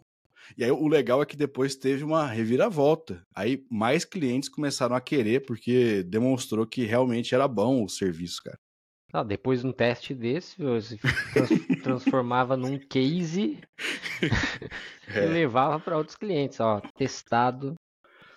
Pra, é porque. Para ser mais cinematográfico, teria pegar um tesourão de jardim nossa. Cortar é, o cabo não, chegou a tanto, é. É, mas para quem não sabe, tipo assim, quando você faz esse tipo de contrato, tem lá, não, se o ambiente ficar fora do ar durante cada minuto, a multa é de tantos mil reais, cara. Assim, é muita grana. Porque imagina só, sei lá, um exemplo, né? Um e-commerce, é, se fosse um e-commerce o cliente, se ele cai, quanto Nossa. de dinheiro que ele deixa de ganhar ou que ele perde? Então é, o negócio é não é brincadeira, não, velho. Não. Foi bom. Experiência boa. E qual foi sua maior conquista profissional até aqui? Pô, conquista, cara. É... Ah, eu vou usar um exemplo agora de, de gestão de educação. Pode ser? Pode. Eu, eu quando eu assumi um, um curso de graduação, fui virar coordenador do curso, o curso estava meio, vamos dizer assim, capengando, é, indo para fechar. Assim. Eu falei assim: ah, o bagulho vai fechar mesmo? Vamos dar para esse vamos colocar esse maluco aí. Ver o que que dá. Porque meio que ninguém queria, sabe? É aquele negócio assim, ah, sei lá, ninguém queria. Ah, beleza, velho, vamos embora. Aí um dos, dos objetivos era, no fim das contas, é, a não falência do curso, né? E assim, a não falência é você simplesmente ter aluno, né? É isso que faz uma escola não fechar. Ou um curso não fechar e tal. É... Ah, inclusive, uma das ações foi esse vídeo que eu falei para você, de 10 motivos para fazer ADS. Era uma das ações de ter, tipo, um conteúdo falando sobre o curso. Então, foi uma das coisas que eu fiz ali e tal. Então eu juntei os professores lá na época, a gente montou um, um, um grupo lá de trabalho, tipo, sentou numa war room, falou, ó, vamos fazer umas coisas diferentes aqui, vamos arriscar, porque se continuar do jeito que tá, vai acabar, velho. Aí a gente revolucionou, assim, fez né, uns negócios muito doidos, assim, bem diferente e tal. Testou muita coisa. Aí esse ambiente diferente atraiu muita gente. Porque daí a gente começou a ficar diferente mesmo, de fato. E assim, é um diferente que era bom e atraiu o público jovem que tá ali, sai no ensino médio, vai pra faculdade e tal. E aí, tipo, é, num período de quatro anos, que foi o período que eu fiquei como coordenador, a gente saiu de um curso que estava fechando para ser o curso que tinha a maior quantidade de alunos da faculdade inteira.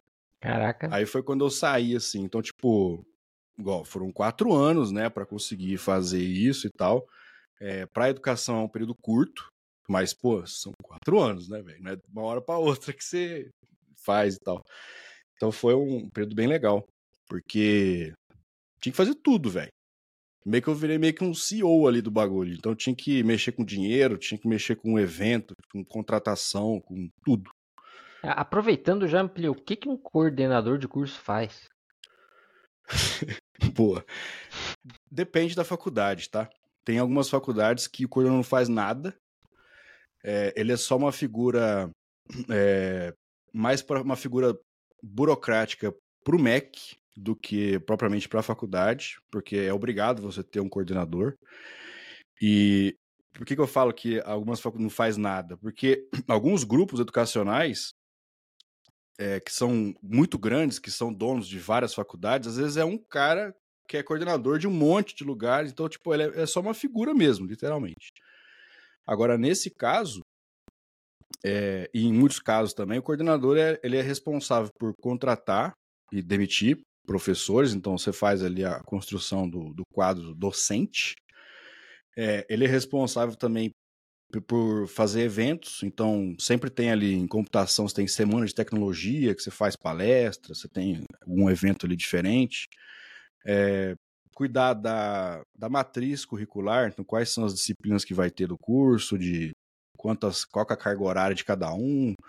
É, assim, de trabalhar de forma estratégica, já pensando em quantidade de aluno, ENAD, né, que é um exame que o pessoal faz aí de avaliação do MEC também.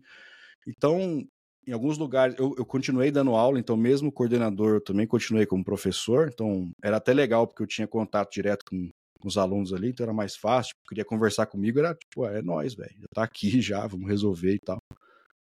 Resolve muita coisa, tipo, burocrática de, ah, o aluno mudou de faculdade, então vamos, vamos ver aqui o que dá para aproveitar de disciplinas que você já fez no outro lugar. É... Ah, não, eu quero sair. Faz documentação.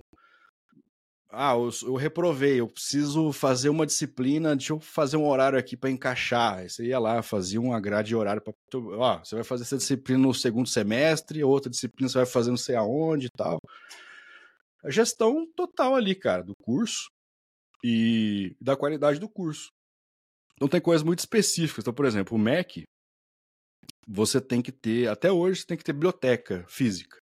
Então, mesmo, mesmo o curso de computação, você chega lá, você tem os livros de computação, de programação, não sei o quê.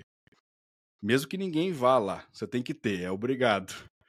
Então, você tem que comprar, você tem que fazer cotação. É, é, é meio que isso, esse tipo é um CEO do curso, cara, e faz tudo, assim, entendeu? Então, tem alguns caras que gostam de aparecer, então tem um pouco mais de contato com os alunos mesmo, saber quem é, tipo, era o meu caso, eu gostava, sei lá, eu saía andando, saía, é, às vezes o pessoal me chamava, a gente ia comer junto e tal, eu criei um vínculo mais legal, assim, com a galera. Mas tem gente que não, que não curte, né, que fica exposto, tipo, o cara vai receber crítica, aí, aí é gestão, né, mano, aí cada um faz um jeito. Porque e... normalmente é um professor que tem a carreira de professor durante muito tempo, que vira coordenador e aí não sabe gerir alguma coisa, assim, uhum. sabe?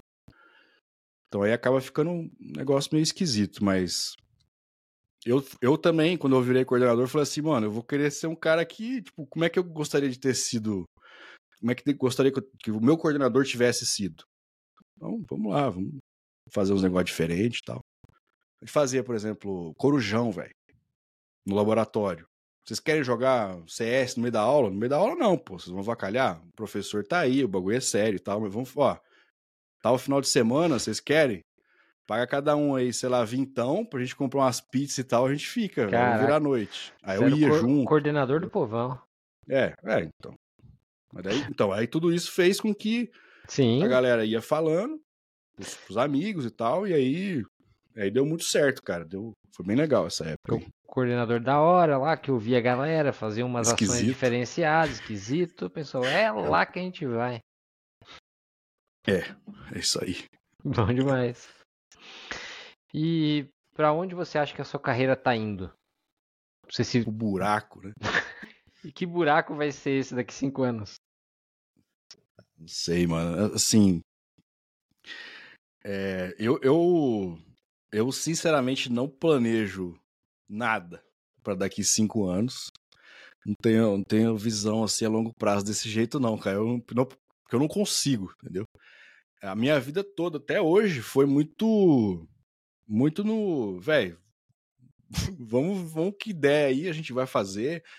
É, eu, eu, tenho muito esse espírito, tipo, velho, é isso aí que eu, que eu, tenho que fazer, então vamos fazer bem feito. Eu vou dar o meu melhor, tentar fazer o melhor que pode.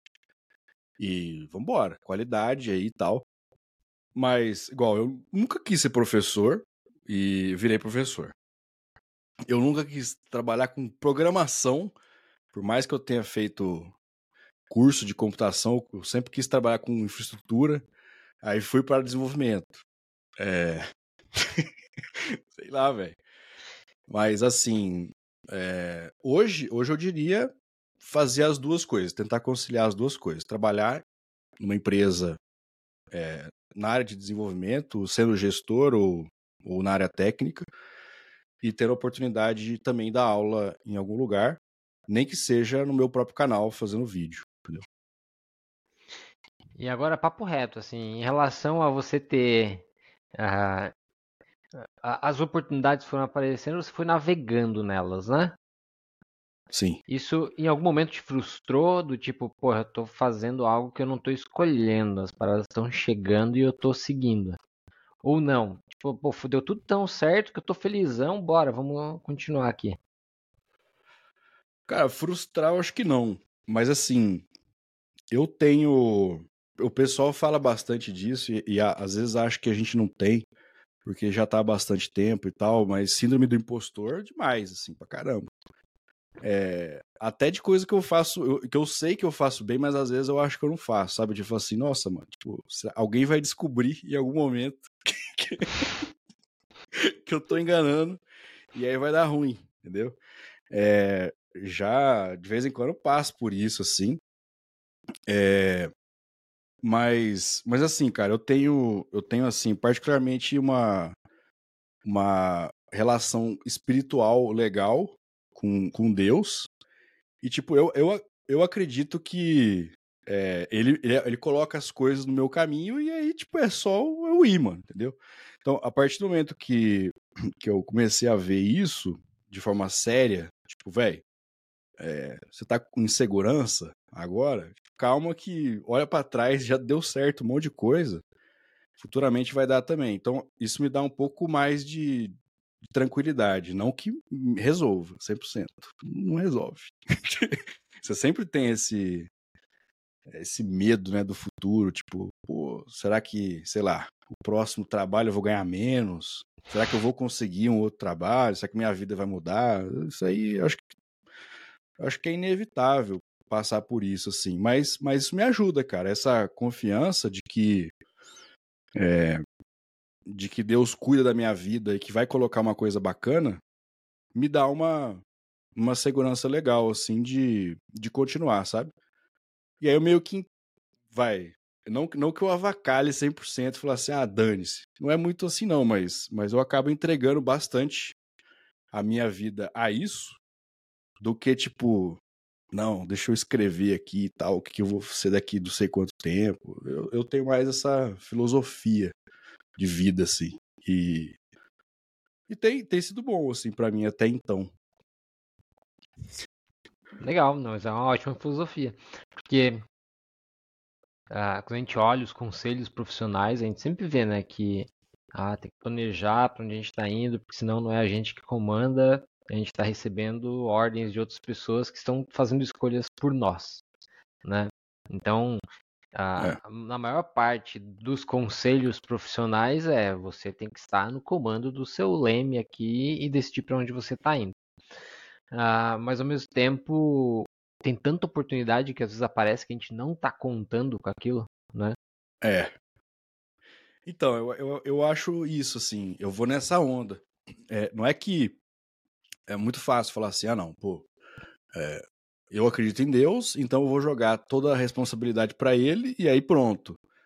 Não, cara, então assim, eu, eu, vai, para eu ser professor, eu, eu tive que estudar. Eu fiz alguns cursos, eu fiz graduação, eu fiz pós-graduação, eu fiz cursos específicos de didática, muitos. Então, assim, não é Deus me deu uma habilidade e pronto. Não é, não foi isso que aconteceu. Então eu me preparei. Ah, eu quero um exemplo, né? Não que eu queira necessariamente, mas um exemplo aí do que eu tinha falado. Eu quero ser dev iOS. Pô, não vai aparecer uma oportunidade de dev iOS e, e vai me contratar hoje. Eu não sei nada, entendeu? Sobre isso. Então, pô, vou, vou atrás, eu vou fazendo a minha parte. Aí sim eu, vamos dizer assim, eu entrego o destino para Deus, entendeu? Aí cada um vai. Né, vai ter gente que não acredita em destino nenhum, vai ter gente que não acredita em Deus e acredita em outra coisa. É, mas assim, é, é questão espiritual. A, a, questão espiritual não tem a ver com religião em si, é a, a, sua parte espiritual. A minha parte seria isso, entendeu? Dessa forma. Eu, eu lido bem com isso. Mas cada um, cada um, né, cara? Mas tem que fazer a sua parte. Não, nenhum, assim, por mais que aconteça bastante da gente ver, tipo, ah, o computador tal me mandou no LinkedIn e aí eu fui contratado. Beleza, cara, mas ele só mandou porque você tem um currículo, você, você, você fez um monte de coisa e tal, entendeu? Não vem do nada. Nada vem do nada. É, exato. A não ser que a pessoa seja estelionatária. É. é. Então, aí, aí já, já entramos num... numa possibilidade. É. Você lembra de algum feedback que você recebeu e foi crucial para moldar a sua carreira ou quem você é? Cara, assim, é, eu já eu já recebi algumas vezes, por mais que por mais que a gente esteja batendo papo aqui e tal, que eu tenha falado sobre, pô, sou, sou idiota e tal, e cria ali um personagem e tal, não sei o quê. É, eu já recebi algumas vezes feedback de que eu era muito sério demais. Então, por exemplo, porque esse é, vamos dizer, é o meu normal absoluto. Então, se eu tô numa reunião e eu vou prestar atenção, cara, eu, eu foco no naquilo. Aí se eu vou focar, eu, sei lá, não é o momento de fazer gracinha e nem de ficar rindo à toa. É, é na minha cabeça seria isso, tá? É o, o, jeito que eu fico. E aí eu fico é, com uma, vamos dizer assim, uma um, um semblante de que eu tô nervoso. E, e, isso, tipo, assusta algumas pessoas, tá ligado? Tipo, que não me conhece, que não tem uma interação comigo mínima antes, assim. de que eu sou muito bravo e tal. Aí cria uma barreira de conversar comigo. É, já me deram vários feedbacks sobre isso e assim, eu tenho consciência disso. É, eu tento melhorar, eu não resolvo isso fácil, porque, tipo, é o, é o meu jeito, cara. É difícil, tipo, é, eu não percebo que eu tô assim, saca? Mas que acaba sendo uma barreira de, de uma primeira conversa com alguém, assim, sabe? De já, a pessoa já criar um estereótipo sobre mim que não necessariamente é verdade. Já aconteceu algumas vezes, tipo, depois que eu converso e tal, que a pessoa vê que eu sou um idiota e tal, que aí fala, pô, cara, achei que você era mal bravo e tal, não sei o quê. Já uhum. aconteceu e, enfim. Isso, isso é, um, é um problema em algumas coisas, porque se a pessoa não, nunca dá abertura, ou, ou se eu nunca conversar com ela, ela vai ter essa impressão para sempre, cara, sobre mim. E é isso. Entendeu? Comunicação, né? Minha comunicação. Não verbal. É, mas quem já te viu brabão. Dando tapa na mesa, assim, ó. Ah, uma aula presencial é bom por isso, cara. Dá pra você dar um tapão na lousa, assim, ó. O pessoal tá conversando, você pá! Aí o pessoal para, assim, entendeu? Mentira, eu nunca fiz isso. Mas que seria legal, seria, né? Supostamente. Ah, que você faria se você não precisasse mais ganhar dinheiro? Nossa, velho. Ó, a gente acabou de passar pela mega da virada, né? Fiquei, fiquei, a gente fica imaginando, né? Pô, é que, é que assim, a mega da virada a gente nunca pensa, tipo, ah, não, eu vou dividir com outras sete pessoas que também vão ganhar. Não, vai cair 580 milhões na minha conta. E eu vou ganhar tudo sozinho, né? Ele falou, o que, que eu faria? É, Cara, eu, eu acho que eu moraria num outro país. Eu não continuaria no Brasil. É, provavelmente eu iria para os Estados Unidos por causa do clima, assim, na parte de baixo, sei lá, Flórida, que não é. tem um puta frio. É, e eu ia viver da minha arte, cara. Literalmente. Porque daí, tipo, eu não preciso ter view mais, entendeu? Eu vou fazer os meus vídeos ali e já era, velho. o pessoal fala, né? Vou vender minha arte na praia. Aí a minha arte é fazer conteúdo, cara. Eu continuaria fazendo. Olha aí. E ótimo exemplo. e aí um arteiro. Ficar sem fazer nada, eu acho que eu não conseguiria, não, velho. Conseguiria por algum tempo ali, sei lá, um tempinho depois eu ia querer fazer alguma coisa. O ócio completo é, sei lá. Ainda mais que a pessoa já queria um, Tu hoje você é super ocupado, né? Você tá sempre fazendo alguma coisa. Acho é. que ir pro ócio completo. Eu falo por mim, assim, eu tirei cinco dias de recesso. No quinto dia de recesso eu já tava, meu Deus. Tô precisando exercitar minha mente, ler alguma coisa, fazer alguma coisa útil. E olha é. que eu fui, foram cinco dias bem utilizados, fazendo outras coisas. Então eu pelo menos acho que, não sei se é vício de estar tá sempre um cérebro ativado, e, mas eu não sei, eu particularmente sinto uma coceirinha no cérebro, parece. É essa a minha sensação. Como se eu precisasse ler, estudar ou fazer algo uh, que, que fosse criativo. Útil, né? Fica, útil. fica se sentindo inútil, né? Em férias, é. assim, eu também tenho um pouco disso, cara. É. Embora seja essencial passar por esse período, né? Inclusive, é, a gente vive acelerado o tempo inteiro. É. Aí o que desacelera fica esquisito, né? É. Mas é importante, sem dúvida. E, e, e acaba gerando momentos até criativos isso. É. E que dica você daria para quem está buscando oportunidades profissionais hoje? Dica, cara, é, é estudar, velho. Nunca pare de estudar. É o famoso, o pessoal fala hoje, né, do lifelong learner, né? Você ser um aprendiz eterno. Eu acho que é o segredo total aí. Então, cara, desde, desde quando eu comecei a fazer faculdade, eu nunca parei de estudar. Então eu sempre tô fazendo alguma coisa, aprendendo alguma coisa nova. É, e assim, tem gente que fala mal de curso, tem gente que fala mal de faculdade e tal. Eu sou completamente a favor de você fazer curso, porque eu, por exemplo, não sou uma pessoa disciplinada a ponto de ser um autodidata absoluto.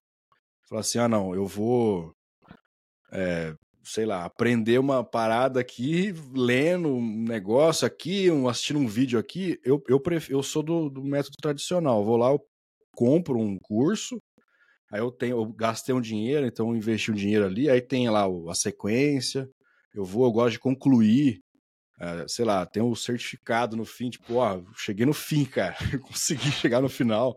Eu, eu gosto mais disso, assim, eu me, é, eu me tenho uma disciplina melhor quando eu tenho esse tipo de coisa. Melhor ainda se fosse presencial, eu acho. Porque, assim, você sair da sua casa, ir para algum lugar e tal, é, você, eu, né? Eu coloco um pouco mais o foco naquilo que eu estou fazendo. Mas o online também é um bom, né? Que daí você não precisa sair da sua casa.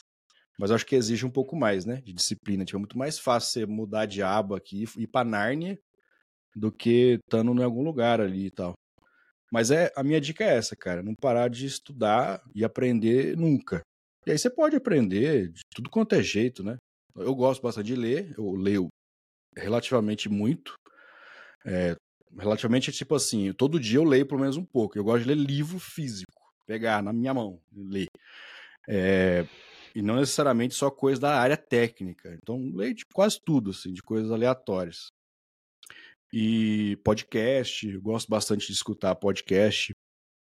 Então, sempre tem algum lugar para gratuito para você aprender algo novo. É tá sempre aprendendo.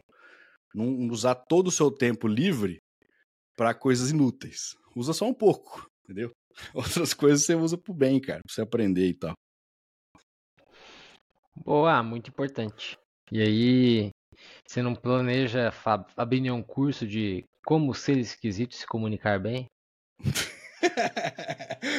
ah, não, cara. Ó, eu, eu já fiz, por exemplo, eu já fiz um curso de oratória do. Ele chama Reinaldo Polito. O Polito, não sei como é que, como é que é, pronunciou o sobrenome dele. Muito bom. Aí, assim, já tem bastante coisa, cara. Não precisa fazer mais nada, não consegue aí. Então, esse, por exemplo, foi um curso que eu, que eu paguei. Fui lá, comprei, fui lá e fiz. E você sempre aprende alguma coisa. Não fala assim, ah, não, pô, mas no YouTube tem. Tem, cara. Eu preciso ter o um curso, entendeu? Eu compro, vou lá e eu, eu faço. Tá? Eu não, é, não sou daqueles que compra uma porrada de curso na Udemy lá, só porque é baratinho e deixa lá e nunca faz, entendeu? Baita exemplo. Baita é. exemplo. Porque eu sou desse tipo, eu compro, eu vou fazer, não faço. Eu sou, eu sou muito prático, é. eu tenho eu tenho TDAH, né? Então, se eu não estou praticando o negócio, se não estou vendo um problema que eu vou resolver agora com aquilo que eu estou aprendendo, eu não vou estudar. Eu sou muito assim. E o negócio é, é, é. para mim é bem bem complexo. É, então, por exemplo, a, a pós que eu falei que eu fiz, para você eu acho que seria um inferno, velho. Eu, eu abandonei a faculdade, Gus. E aí, eu tentei me rematricular três vezes. Eu sentei, eu fui uma vez pra aula. Eu pensei, meu Deus, vou, vou ter que continuar mais um ano e meio aqui. Não porque a faculdade era ruim, mas é porque é, era um processo muito teórico, muito é. que eu ia demorar para ver utilidade em tudo aquilo que eu estava estudando. Eu tenho pois bastante é, então dificuldade então... e talvez seja até um processo de eu criar disciplina também, porque pode ser também um caminho. Muitas vezes é necessário estudar coisas que aparentam não ser úteis no momento, mas serão úteis no futuro. E aí vem a, a criação da disciplina. É, porque, porque assim, eu, fui, eu fiz uma pós em gestão de pessoas. E essa pós, eu busquei assim, pô, vou me preparar para ser um líder melhor, né? Liderar pessoas literalmente, dentro de um ambiente de tecnologia. E a pós inteira nunca deu um exemplo de, de algo que eu viveria, literalmente. Era coisas mais, gené mais da área de administração. É... Aí você estuda uns negócios muito específicos demais, assim, e fala assim, nossa, velho. Então, assim, eu, eu vejo como oportunidade de aprender um negócio que eu jamais pararia para ler sobre aquilo escutar sobre aquilo. Eu até, eu até pratico isso em podcast, cara. Então, exemplo. Sei lá, um determinado cantor, uma cantora de uma música que eu não gosto, eu não escuto. Às vezes vai num podcast, pô, deixa eu deixa eu ouvir essa pessoa que, que eu jamais ouviria na minha vida. E aí sempre tem alguma coisa legal, assim, que você, que você vê, assim, sabe? Por mais que seja uma conversa ali e tal, é, descontraída às vezes, você sempre extrai alguma coisa, um exemplo legal, sei lá, forma de comunicar. Então, acaba que você aprende coisas diferentes ali. Eu valorizo isso, assim, de, de abranger um pouco mais, sabe? De, de conhecer. Eu sou, eu sou muito bom em conhecimentos aleatórios, cara. Muito por causa disso, assim, sabe? De consumir coisas diferentes, assim, de tudo quanto é jeito. Aí, ah, o negócio da didática que eu falei pra você envolve muito assim. O que, que a galera que eu tô dando aula agora dessa geração curte assistir? Aí você vai ver um monte de coisa que eu não gosto, porque eu quero. Mas deixa eu assistir, porque vai ser legal, porque se eu usar esse exemplo, eu vou me conectar com essas pessoas, eu vou entender um pouco mais o público e tal. Aí é legal que você acaba aprendendo coisas diferentes, cara, também. Mas tem muito que querer, né? É, e isso já te coloca num. Eu novamente chutando estatística, 1% das pessoas que ensinam, acredito eu, né? Porque você tem uma, uma mentalidade de Pô, eu vou fazer o meu melhor aqui né, nessa aula, nesse conteúdo e para você criar, inclusive, o hábito de ouvir alguém ou ver um conteúdo que você não gosta, mas que aquilo vai te trazer algum insight para uma aula que você vai criar, isso já te coloca num lugar bem diferenciado. É, eu, eu, lembro de uma vez, cara, a gente eu estava jogando CS no laboratório durante uma aula de Java.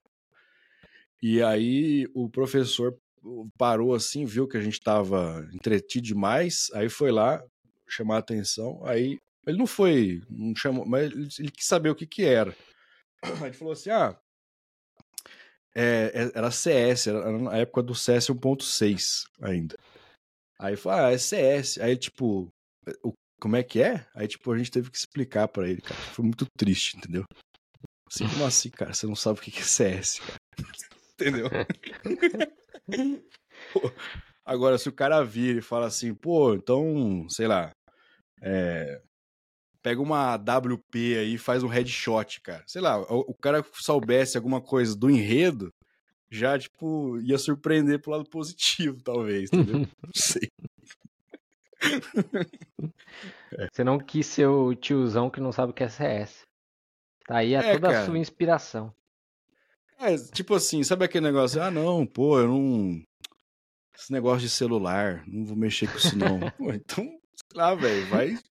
Sei lá, você é professor de outra coisa, mano. Você trabalha com tecnologia, bicho. Pô, tem que saber as coisas, velho. Né, sei lá. Ah, eu assisto Casimiro na Twitch. O cara não faz a menor ideia do que, que é isso. Tipo assim, mano, você tá alienado do mundo, cara. Não. Você não precisa ser um ávido consumidor de TikTok. Não é isso que eu tô falando, entendeu? Mas assim, você ter a mínima noção e saber conversar com alguém sobre o assunto é, é importante, cara. Sei lá.